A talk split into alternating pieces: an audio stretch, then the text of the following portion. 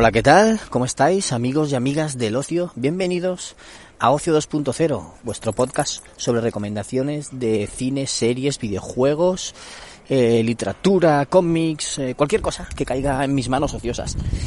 Eh, me presento, soy David Bernat, Bernie en redes sociales, y aquí estoy un nuevo episodio para hablaros de algo, de algo que he podido hacer últimamente.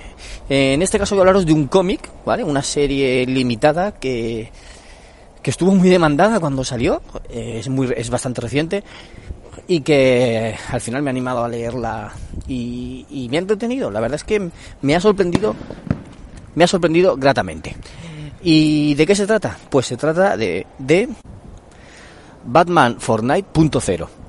Sí, ese, ese crossover extraño entre el personaje de DC y el, y el videojuego de Epic Games, que hicieron un cómic que salía a la venta exclusivamente en, la, en, las tiendas Game aquí en España y que era una, una serie limitada de seis números, grapa, que te cuenta una historia en la que en realidad no se van con rodeos, eh, desde el principio del cómic hay una brecha dimensional y hay varios personajes del universo de DC que caen en esa brecha y caen en el, en el universo de Fortnite.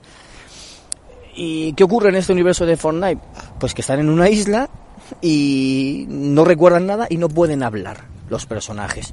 Entonces lo único que pueden hacer es enfrentarse entre sí, porque claro, intentan sobrevivir, nadie habla, llegas, te despiertas en ese mundo y de repente te atacan, pues tú intentas defenderte. Y como los personajes de los héroes y villanos de este universo son poderosos, pues se defienden como pueden. Y a la vez hay una tormenta que se va cerrando hacia el interior, desde el exterior de la isla hacia el interior, hacia un punto interior, que es ese, bueno, es un punto de, extracción, ¿vale? Y, ¿Y qué ocurre? Pues que cada día que se despiertan, en, son intervalos de, creo que eran 22 minutos, se despiertan y eh, todos los cambios físicos que se hayan hecho en la isla se conservan, pero ellos no, no conservan su memoria, no recuerdan nada de lo que han hecho el día anterior, ni el otro, ni el otro, ni el otro. Incluso no recuerdan nada de su vida anterior, ni cómo se llaman, no saben nada. Y entonces, pues el, el objetivo o el argumento del cómic es que Batman intenta salir de, de esta isla, de la isla de Fortnite. ¿Y cómo lo hace? Pues, a ver, no, no os voy a desvelar nada del cómic, pero para que os hagáis una idea, como es el mejor detective del mundo, lo que hace es empezar a escribir anotaciones en varios sitios. En sus batarán, en sus brazos, en varios puntos. Se deja anotaciones como, de, como por ejemplo, la gata es amiga. Entonces, cuando se encuentra con Catwoman, que no sabe cómo se llama, pero ve, ve que va disfrazada de gata, pues pone la, la, gata es amiga. Entonces, sabe que puede confiar en ella. Y, e intenta comunicarse con ella. Y así, poco a poco, día tras día, leyendo las anotaciones anteriores, lo que le da tiempo, porque son muchas anotaciones y no puede leerse todo en 22 minutos para poder investigar después, pues eh, así es como transcurre la investigación para intentar salir de la isla. No os voy a decir si, si salen y si no, no os lo quiero desvelar, pero la verdad es que el planteamiento me ha parecido muy interesante, por lo que decía, porque es el mejor detective del mundo y eh, cómo se puede escapar el mejor detective del mundo de una trampa en la que no recuerda nada. Pues me ha parecido muy original y me ha, me ha gustado el desarrollo de, de toda la historia y cómo avanza la trama. También os digo eh, sin spoilear el final, también os digo que la historia no está cerrada.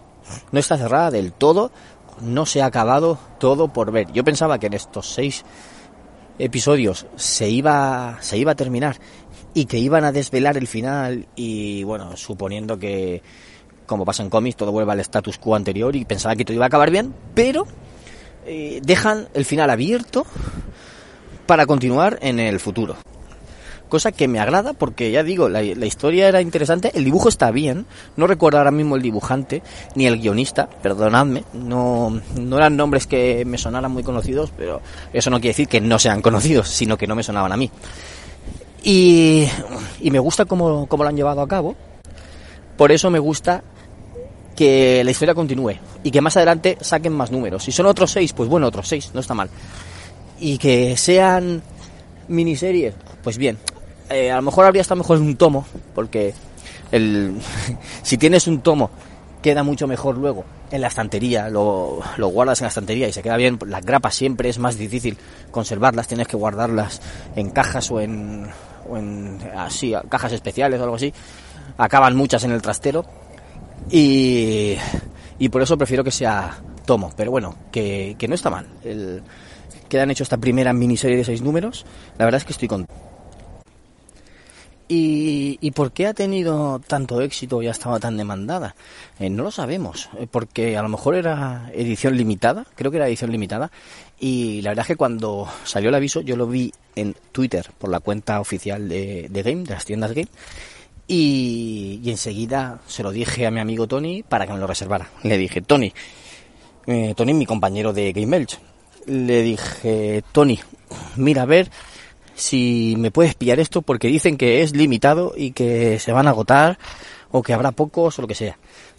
Entonces él me, me compró el primero y me reservó los demás, todos los demás. Y me los mandaron a, a la tienda de aquí de Elche.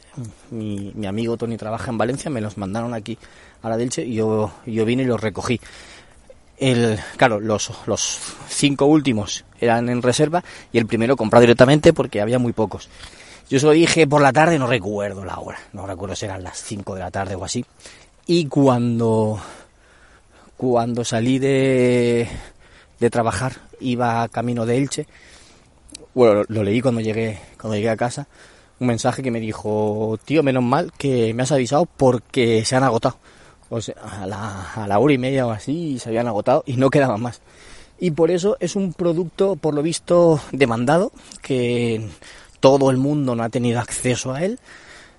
Y no sabemos si eran reediciones después, o a lo mejor para los que no hayan podido comprar eso, si luego funciona bien, sacan lo que os he dicho, los tomos con todo recopilatorio, porque tampoco se saben lo siguiente que salga, si serán también otra miniserie de seis números o será o lo ampliarán un poco más, no lo sabemos. Pero mira, eh, la verdad es que está bien que tenga demanda, está bien que se agote porque saben que le interesa a la gente y que funcionará bien los próximos que salgan y eso puede hacer que que eso que saquen más en el futuro.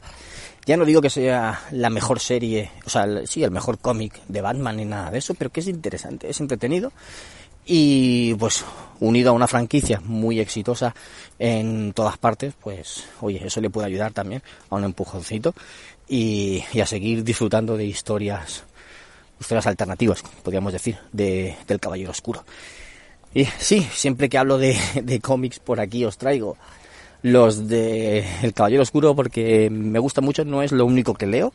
Ya en el futuro os traeré os hablaré de otros cómics que también he leído, pero bueno, que quería traeros quería traeros este porque ha sido muy reciente y a ver si me había gustado y no. Yo sí que os lo recomiendo a todos los que os gusten los cómics porque es, se lee muy fácil, es muy cortito y, eh, y es ameno, es fresquito para el verano y os va a entrar bastante bien. Así que sin enrollarme más, despido este episodio y nos vemos en un nuevo programa de Ocio 2.0. Un saludo a todos, chao.